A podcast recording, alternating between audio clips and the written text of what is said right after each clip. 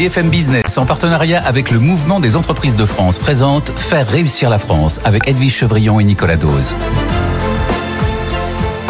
Bonsoir à tous, bienvenue dans cette émission événement dans le cadre de l'élection présidentielle.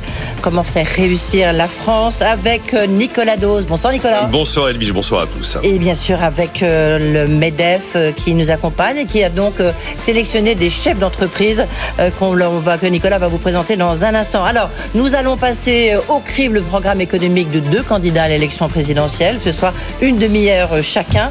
Le premier, il est déjà en studio avec nous, c'est Nicolas Dupont-Aignan, euh, le président euh, de Debout la France et candidat à l'élection présidentielle. Ensuite, ça sera Fabien Roussel, hasard des calendriers, le secrétaire général euh, du Parti communiste, qui succédera à Nicolas Dupont-Aignan. Bonsoir. Bonsoir. Merci d'être avec nous. Merci, d'être là. tiens, petite question d'abord, peut-être avant de commencer. Nicolas, vous en êtes tous vos parrainages? Ça avance. mais encore eh ben, Il m'en manque quelques-uns, très peu, mais il m'en manque encore une vingtaine. Il me reste dix jours. Mais j'ai bon espoir si les maires se réveillent. Ça progresse, vous étiez à 360 au 15 février, donc là ça progresse, il vous oui, on est à 300, Oui, mais moi je sais qu'on est à 480, 470, 480, et il m'en manque 30, 20, 30, peut-être 20, euh, peut-être 15, j'avoue je n'en sais rien, et on va voir les derniers arriver. On va détailler vos propositions dédiées à l'entreprise avec des chefs d'entreprise, mmh. souveraineté, salaire, compétitivité, formation, recrutement, transition verte. Nous en débattons avec deux chefs d'entreprise qui sont avec nous ce soir. Sophie Angster, bonsoir.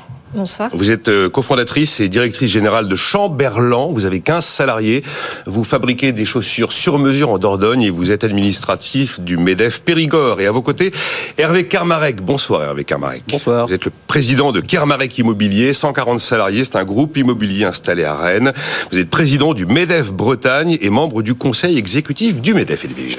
Et j'en profite pour vous dire que les auditeurs et téléspectateurs ont pu poser des questions. Vous posez euh, des questions. Vous pouvez encore, pour ceux qui nous regardent à la télévision, euh, vous pouvez encore avec le QR code. Et puis pour ceux évidemment qui euh, nous écoutent à la radio, euh, sur le site de BFM Business. Et j'en profite pour vous dire, Nicolas Dupont-Aignan, qu'on va vous retrouver pour un live Instagram. ça sera à 20h. Avant de nous lancer dans les thématiques précises, une question. La première mesure, si jamais vous arrivez à l'Elysée pour faire réussir la France. La première mesure, J'en ai deux essentiels, c'est d'augmenter les salaires pour récompenser le travail, mais la première mesure, si on parle entreprise, c'est d'inciter à produire en France en divisant par deux l'impôt sur les sociétés, mais uniquement pour les chefs d'entreprise qui investissent leurs bénéfices sur le sol français. Pas pour les actionnaires, pas pour aller investir à l'étranger. Le sol français, on va parler souveraineté. Le premier thème qu'on aborde ce soir avec vous, Nicolas Dupont-Aignan. J'ai retenu deux, trois éléments concernant la souveraineté dans votre programme. S'il en manque un, vous me corrigerez. La sortie des traités TAFTA, c'est le traité Union Européenne-États-Unis, et idem pour le CETA, le traité Union Européenne-Canada. Vous voulez renégocier les traités européens. Si ça n'aboutit pas, vous, vous n'excluez pas de quitter l'Union Européenne, ce qui voudrait dire en même temps sortir de la zone euro. Et vous voulez également sortir de, ah, vous allez corriger, sortir de l'espace Schengen et également de la directive travailleurs détachés. Il y a quelque chose qui ne va pas? Si, quasiment tout. Le début est un peu. Ce que je veux, c'est. Je ne suis pas hostile au libre échange. Très vite, parce qu'on est là pour. Oui, mais je suis pas hostile au libre échange. Ah, j'ai pas dit ça. Mais je vous réponds. Je suis hostile au libre échange déloyal, ce que j'appelle les traités inégaux. Hmm. Et j'estime euh, que le CETA et la manière dont sont négociés les traités par la Commission de Bruxelles, la France s'est fait rouler dans la farine. J'entends. Et je demande une correction. Par ailleurs, je mets fin aux travailleurs détachés dès la première minute, parce que un travailleur qui vient de Pologne ou d'Espagne doit payer les charges sociales françaises comme les entreprises. Hervé Kermarek, sur cette question de la souveraineté. Oui, parce que la balance commerciale, celle qui mesure finalement l'écart entre les importations et les exportations, elle est déficitaire de 80, et eh oui, quasiment 85 catastrophe. Et comme, vient vous, comme vous venez de le dire, vous souhaitez mettre un terme aux accords CETA et TAFTA, et pour autant, ces accords ont le principe de régir les échanges de marchandises entre les pays. Vous allez donc rendre beaucoup plus complexes les échanges de marchandises. On l'a vu notamment avec le Brexit. Qu'est-ce que vous dites aux entrepreneurs, aux dirigeants d'entreprises de France qui font du commerce international? Comment vont-ils faire demain si ces accords sont Je leur dis simplement que euh, je regarde la mondialisation telle qu'elle se fait j'ai été à Singapour, euh, j'ai vu la Corée du Sud, je vois le Japon, je vois les États-Unis. Ce sont des pays qui sont ouverts au monde, mais qui maîtrisent les accords. Ça veut dire qu'ils ne se font pas rouler dans la farine, à accepter des tarifs, par exemple, différents. L'accord qui a été signé avec le Vietnam est une catastrophe pour notre pays, parce que on a échangé en fait les voitures allemandes contre l'abandon de position française. Je ne remets pas du tout en cause le libre-échange. Je demande qu'on fasse exactement ce que font les pays d'Asie qui réussissent. Ils font quoi les pays d'Asie qui réussissent? Ils ont une stratégie industrielle. Ils accordent des droits de douane, ils les remontent, ils les descendent, ils, ils négocient. Ce qu'a fait Donald Trump quand il est arrivé, ce qu'a fait d'autres pays. Ce que fait l'Allemagne très bien en douce. Très bien. Ce que nous, nous ne faisons pas. Donc je ne suis pas du tout pour s'extraire du libre-échange. Je suis pour supprimer les accords déloyaux. Quand vous voulez investir en Chine, vous devez mettre une usine. Quand on veut investir en France, on ne demande rien. Et en Europe. Donc si l'Europe ne comprend pas qu'il faut changer, elle sera rayée de la carte économiquement. Et encore une fois, je ne suis pas du tout pour l'excès, je crois au contraire à l'incitation du libre-échange. Mais il faut simplement, euh, à un moment, euh, arrêter de euh, laisser passer les trains partout.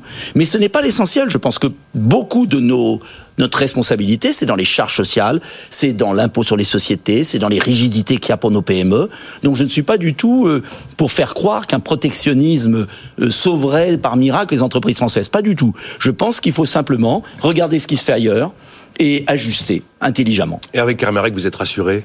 Sur cette question en, en, en un mot. Hein. Oui, pas vraiment, parce que quand on voit la difficulté que le Royaume-Uni a à nouveau. Ça n'a rien à voir. Ah, mais si, à renégocier rien à voir. les accords de libre-échange entre les Mais- pays, c'est extrêmement compliqué de Écoutez, partir de zéro. euh, 80, plus de 80 milliards de découverts, de déficit extérieur, c'est une catastrophe pour la France.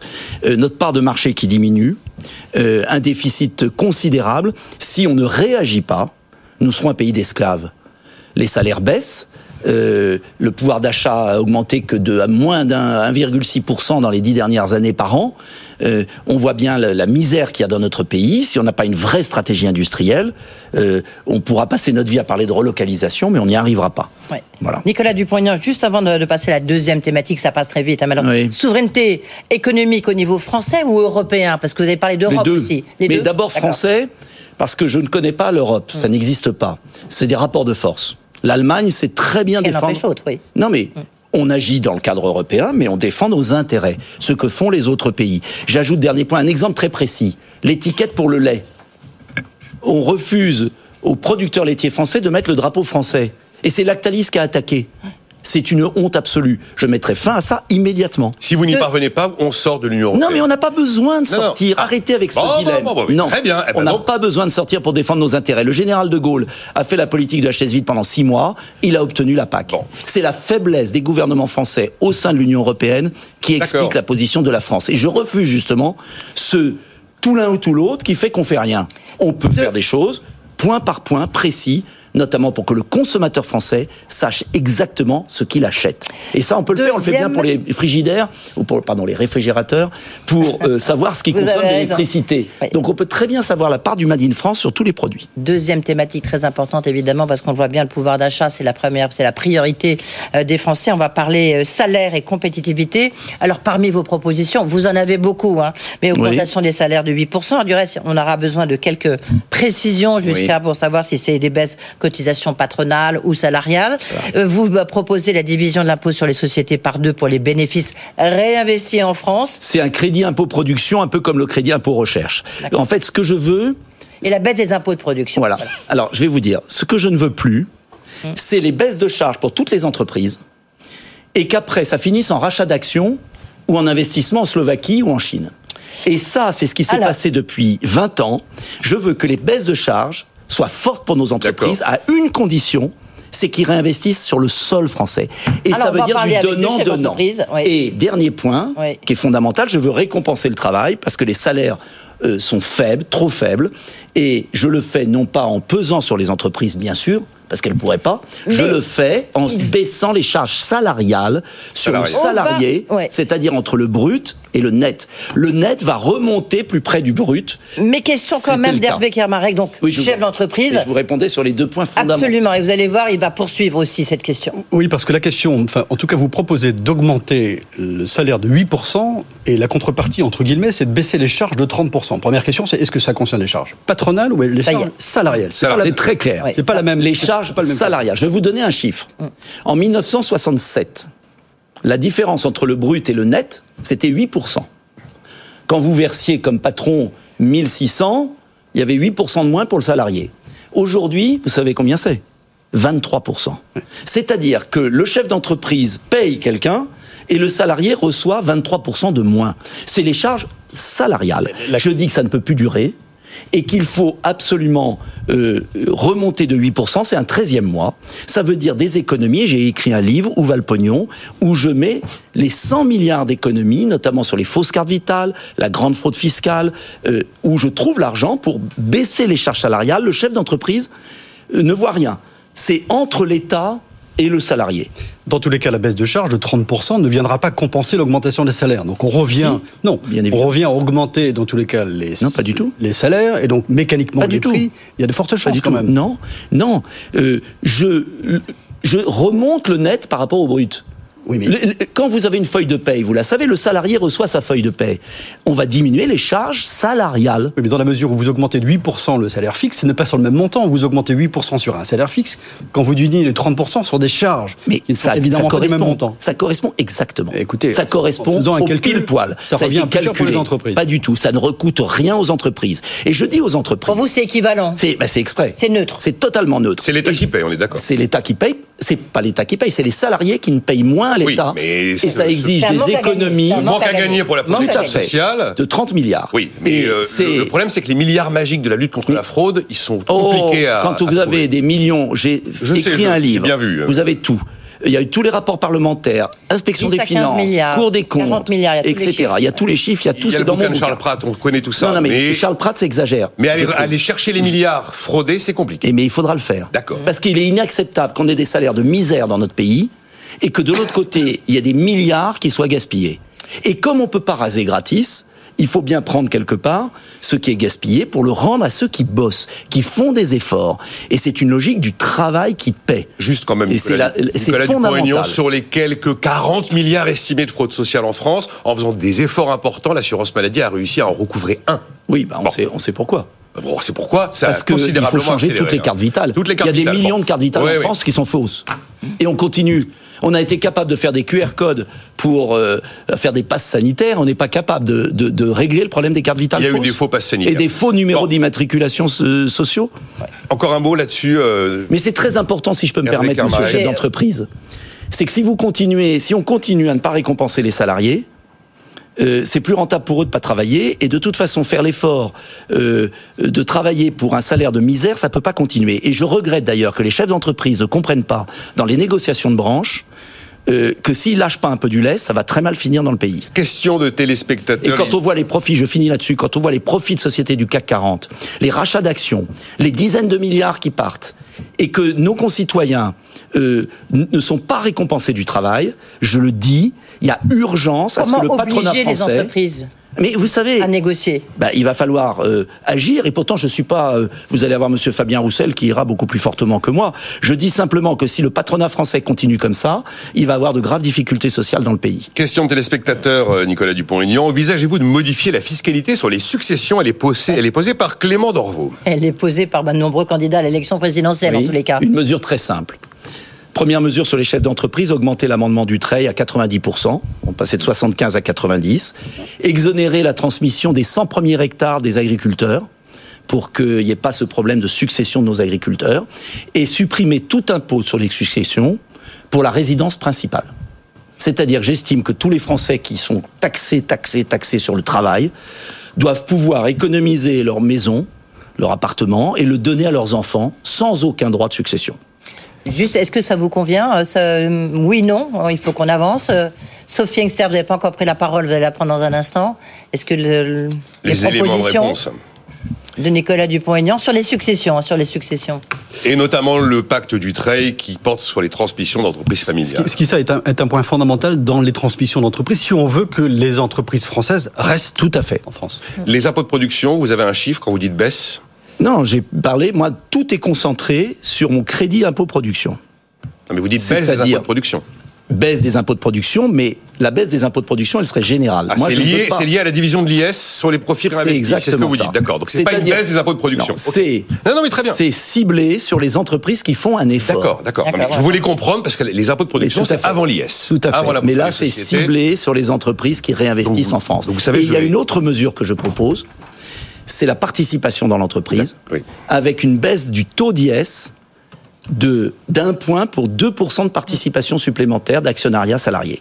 L'objectif, c'est de favoriser les entreprises qui ont un comportement vertueux. Je, baie, je raye donc baisse des impôts de production dans le programme de Nicolas Dupont-Aignan. Non, mais Vous avez raison, de préciser. beaucoup de programmes, beaucoup de mesures. On passe à la formation recrutement, euh, Edwige.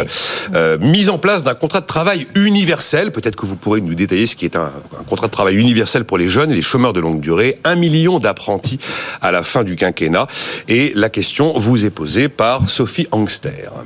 Oui, alors moi je vais vous parler de mon entreprise. Tout à En fait. Donc on fabrique des chaussures en Dordogne. Et bravo, parce que c'est courageux.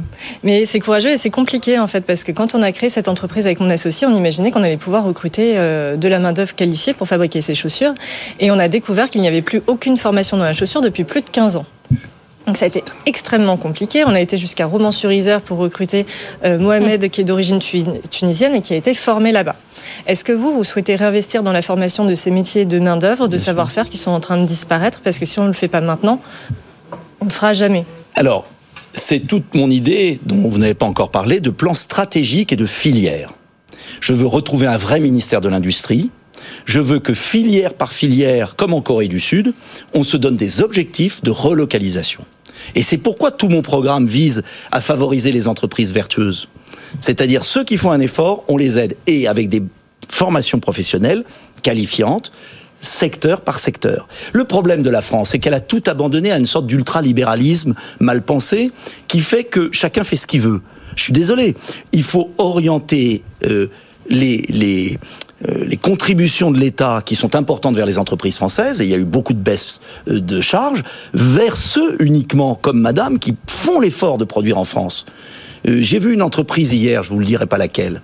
Vous savez ce qu'on leur demande de faire aux, aux salariés aux ingénieurs qui font les achats, une grande entreprise française du CAC 40 On leur demande de désourcer les fournisseurs. Ouais. L'objectif, c'est de désourcer. C'est ça l'objectif. Et on va faire des baisses des charges pour des provenance. entreprises qui dessourcent, Mm. c'est-à-dire qui font partir leurs fournisseurs à l'étranger. Tu délocalises pas, alors on te raye, on prendra quelqu'un plus loin. Voilà le comportement aujourd'hui des grandes entreprises françaises. Et j'aimerais que le MEDEF, euh, à un moment, dise stop à ça. Et même le ministre, Monsieur Le Maire, a remis, a, a- a reproché aux grandes entreprises françaises de continuer cela.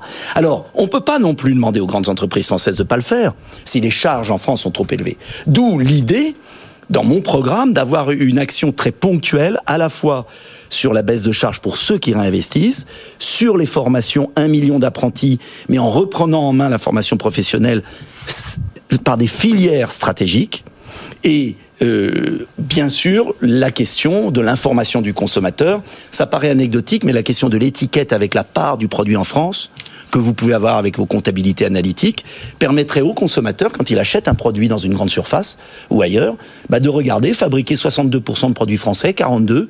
Et je remarque que ce sont les Toyota fabriqués à Valenciennes qui sont les plus françaises des voitures vendues. Oui, absolument, vous avez raison. Vous n'hésitez pas à réagir, dommage. y compris Hervé, à ce que vous entendez, bien sûr. Ouais. Euh, deuxième question euh, prévue par Sophie Angster sur justement ce fameux million d'apprentis sur l'ensemble du quinquennat. Oui, en fait, euh, vous souhaitez arriver à un million dans 5 ans. On en a déjà 700 000 et Oui. la plupart des entreprises préconisent plutôt d'en avoir 2 millions. Est-ce que vous ne pensez pas que c'est un peu léger? Parce que je pense que j'ai essayé de faire des promesses dans mon projet qui tiennent la route. Et je pense que promettre 2 millions, c'est pas tenable. Euh, En cinq ans. Je pense que c'est pas tenable. Le gouvernement a fait une bonne action. S'il y a un domaine où il a bien agi, et moi je vais pas dire que c'est mauvais parce que je suis contre euh, dans l'opposition, euh, c'est sur l'apprentissage. Il faut continuer. Mais pour que l'apprentissage soit utile, il faut, je pense, revoir le système scolaire. Et peut-être le plus important de toutes les réformes, c'est la formation à l'école c'est le problème de, la baisse de niveau de l'école, quand même, entre nous. Euh, et ensuite, avoir une formation professionnelle ouverte à partir de la quatrième, euh, pour que les enfants qui ont d'autres modes d'évolution puissent trouver des perspectives d'emploi, de formation professionnelle. Et puis, c'est aussi ma théorie euh, de la deuxième chance. Je pense que dans la vie, nous sommes dans un système français où on ne donne qu'une chance aux enfants. Et j'aimerais tant qu'il y ait des voies parallèles avec une carte sécurité professionnelle, c'est-à-dire que ceux qui quittent l'école très tôt auraient un crédit et qu'ils pourraient utiliser ce crédit 5 ans, 10 ans après, par exemple, pour réapprendre un métier dans, un, dans une, euh, une organisation de formation professionnelle de la chaussure s'il y a des besoins. Euh, Je suis convaincu que c'est pas toujours une question d'argent, c'est aussi une question de d'avoir une nouvelle chance dans la vie. Pas toujours une question d'argent. Est-ce que vous maintenez malgré tout les incitations financières pour euh, prendre des apprentis de plus ou moins de Bien 18 sûr, il faut les maintenir. Il y a un effet 8 000 d'aubaine. Il y a malgré 18 tout un effet d'aubaine. Oui, mais écoutez, mais attention, Sur le mot jeunes, hein. effet d'aubaine me gêne pas. Moi, je veux créer un effet, d'aubaine pour l'entreprise qui investit en France. D'accord. Et je veux punir les entreprises qui investissent à l'étranger. Voilà. Ah, c'est quand même et pas une clair. punition d'investir à l'étranger. Je veux les punir. Quand La ça, façon dont vous le dites, Nicolas quand ça remplace, on arrive. Vous avez vu la part Ah. de l'industrie dans notre PIB Non, mais- Vous avez vu où on en est Non, mais je sais où nous On en est à moins sommes. de 10%. Enfin, Ben, c'est quand même le résultat d'une politique. Heureusement que nos entreprises investissent à l'étranger parce qu'il y a la balance commerciale, mais il y a la balance des paiements Oui, courants en qui est attendant- nettement moins, nettement moins déficitaire. Et si elles n'investissaient En pas à l'étranger, ça fait On va y 20 ans qu'on entend le même discours, qui aboutit à un désastre industriel. Donc moi, j'en ai assez que les baisses de charges aillent à des entreprises qui vont investir des emplois à l'étranger alors qu'il y a des gens chez nous qui méritent d'être aidés. Et le pays va finir dans la rue en explosion sociale. Donc je crois que l'objectif, c'est pas de dire il faut, il faut, c'est de donner les moyens aux chefs d'entreprise, parce que j'en connais beaucoup, des PME qui se donnent un mal de chien pour investir en France et qui ne sont jamais récompensés. Et j'estime que on fait des baisses de charges pour ceux qui vont investir de, à l'étranger. de manière très, va. de manière très opérationnelle, trier les entreprises 100% françaises et celles qui ont une activité. On n'en est pas là. Ah, Bon, pas non mais le problème c'est que pour, grands a- pour appliquer une, Oh, mesure comme celle-ci, il faut quand même réussir à un moment à faire un tri opérationnel entre les Oh, entreprises. c'est très simple. oui. Ah, ceux qui investissent, excusez-moi, ceux qui investissent sur le territoire français, vous savez, quand vous construisez une usine, si vous la construisez en France ou en Allemagne, Non mais il y aura des situations simples, sait, mais il y aura hein. des situations plus compliquées. Vous voulez réagir peut-être, euh, Sophie ou RVS faut vous venez arrêter ce qui se fait depuis Oui, 20 ce qui ans avec un désastre économique. Euh, L'Italie euh, investit dans l'industrie, l'Allemagne, et nous, on est en dessous de 10%.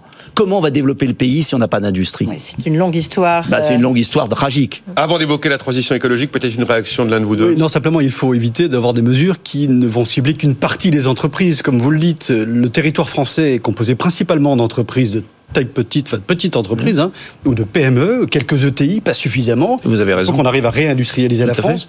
Et en allant prendre des mesures qui s'adressent à quelques entreprises, celles que vous appelez peut-être celles du CAC 40, qui ne représentent que 5%, sans deux dans le volume. Mes mesures s'adressent à toutes les autres. Il faut éviter d'avoir des Et dommages collatéraux sur les autres entreprises. attendez. Et éviter d'avoir des mesures de rétorsion Mais- aussi des autres pays, pour le coup. Il n'y a aucune mesure de rétorsion à favoriser les entrepreneurs qui aiment la France et qui veulent créer des usines en France. Enfin, je veux dire, c'est le monde à l'envers. C'est ce que font tous les pays question. du monde. Oui. J'ai une question, on a beaucoup parlé On a du- trois minutes, Edwige, hein, donc Oui. euh, Ouais. J'ai une question euh, sur la transition écologique, Oui. la quatrième partie qui est quand même très très importante. Euh, vous dites qu'il faut abandonner toutes les implantations d'éoliennes offshore comme offshore. Bien Ça, sûr. on sent qu'il y a un mouvement chez les Français qui vont dans ce sens-là. Maintenir euh, le nucléaire à 70%. Et plus Euh, si on peut. reprendre l'exploitation des terres rares. Une question euh, de Sophie Engster justement là-dessus sur le mix énergétique. Oui, tout à fait. Moi, j'ai la chance d'avoir un atelier qui est 100% équipé de panneaux photovoltaïques. Bien. Donc, on est complètement indépendant en énergie. C'est évidemment pas le cas de tout le monde. Ma question aujourd'hui, c'est par rapport aux éoliennes. J'ai vu que vous souhaitiez supprimer toutes nouvelles implantations et maintenir un mix du coup énergétique de 70% de nucléaire. Même plus si on Qu'est-ce que vous allez quelles vont être les autres sources d'énergie du coup si on arrête l'éolien? Mais l'éolien est une, une absurdité et une rente de situation financière, mais une absurdité puisqu'elle oblige à avoir un complément de gaz et de charbon. Euh, donc l'éolien n'est pas adapté à la structure nucléaire de la production d'électricité. Elle va dans des pays qui n'ont pas de nucléaire. Euh, voilà pourquoi je veux absolument arrêter le gaspillage de milliards d'euros dans l'éolien et le mettre sur l'isolation thermique des bâtiments. Je ne suis pas hostile au solaire, mais dans des proportions euh, euh, réduite parce que l'enjeu c'est d'assumer un bas prix d'électricité par une production nucléaire renouvelée. Et on s'aperçoit que tous les pays qui ont le mirage de l'éolien euh, bien, finissent au charbon, qui pollue l'électricité allemande, émet six fois plus de gaz à effet de serre, la polonaise dix fois plus, et on voit le- la catastrophe pour nos entreprises d'avoir l'augmentation de l'électricité, du prix de l'électricité. Donc, Vous quand on a un modèle qui marche, PR Vous construisez combien de PR oh bah, il faudra en construire une quinzaine. Ouais. C'est Mais évident. vous êtes d'accord que c'est pas avant 2030, 2050 Mais il faudrait déjà hein. éviter de fermer celui qui existe. Et Fessenheim, on pouvait d'abord qu'il encore. démarre hein, le PR. Faut peut-être qu'il Mais démarre. attendez, Fessenheim, les travaux vont commencer de démantèlement là en mars. Mmh. Donc c'est quand même dommage d'avoir un président qui nous dit je vais rouvrir des EPR alors qu'il en ferme un qui marchait très bien. C'est complètement aberrant. Mais de grâce, la France est un pays qui est exemplaire en matière énergétique. et de gaz à effet de serre. Nous produisons 0,9% du gaz à effet de serre mondial. On culpabilise les Français. À chaque fois qu'on achète un produit allemand et un produit chinois, on pollue la planète. Quand on achète un produit français, on pollue pas la planète. Hum. Et si j'étais président, il y aurait des grandes campagnes de publicité en disant achetez français, vous protégez la planète. Là, au moins, vous vous retrouvez avec beaucoup de candidats à l'élection présidentielle. Merci beaucoup, euh, Merci Nicolas. Dupont-Aignan. Évidemment, il y a plein d'autres questions à poser. Et puis il y a plein Euh, d'autres mesures dans mon- sur Internet. il y a plein 2022 d'autres, NDA, absolument, le chiffrage de votre Et le projet. projet est chiffré, oui. ce qui est assez rare chez les hommes politiques. Et on peut vous retrouver sur un live Instagram à partir de 20h avec Pierre Kupferman. bon courage, qui madame. vous interrogera. Euh, vous, Moi, je rêve qu'il y ait de la retour de la production de chaussures dans notre pays. et notamment ben, en Dordogne, d'habitude, c'est c'est plus du côté de Romans. Un autre Merci. point, il faut aussi des aides qui incitent dans les territoires ruraux et les territoires qui sont et que tout n'aille pas dans les métropoles. Merci beaucoup, en tous les cas, d'avoir répondu à nos questions. Vous, vous restez avec nous. Euh, deuxième sûr. partie de se faire réussir la France avec un autre candidat, Euh, Fabien Roussel. Lui, il aime le vin, le camembert. Il a fait un Et carton raison. avec ça. Il a raison. Secrétaire national du Parti communiste français. Mais on va quand même l'interroger avec des chefs d'entreprise et sur des questions économiques. À tout de suite. Faire réussir la France sur BFM Business.